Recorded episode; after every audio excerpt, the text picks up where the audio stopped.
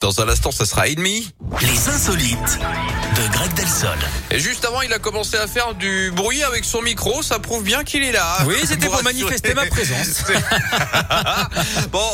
parle de quoi On va où aujourd'hui On va en Suède, Yannick, où on aime Oui. innover pour tenter de protéger l'environnement. Dernière trouvaille pour inciter les citoyens à respecter la nature.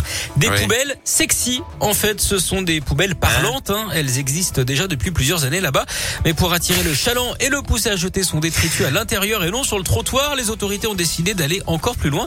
Ils, elles ont donné à ces bacs des voix sensuelles. Les paroles sont parfois très Oh évocatrices. Genre, on jette un papier, ça fait Hum, merci. L'idée euh, aurait pu plaire, hein, par exemple, à Noël, ma mère, hein, et à tous les euh, écololos en général. Moins, sans doute, aux célibataires à qui ça va faire de la benne. L'objectif, euh, c'est de sensibiliser la population, mais aussi de créer le buzz hein, pour remettre l'environnement au centre des discussions. Oui, si ça ouais. échoue, certains rejoindront les rangs des politiciens déçus à Bruxelles, hein, les fameux députés européens.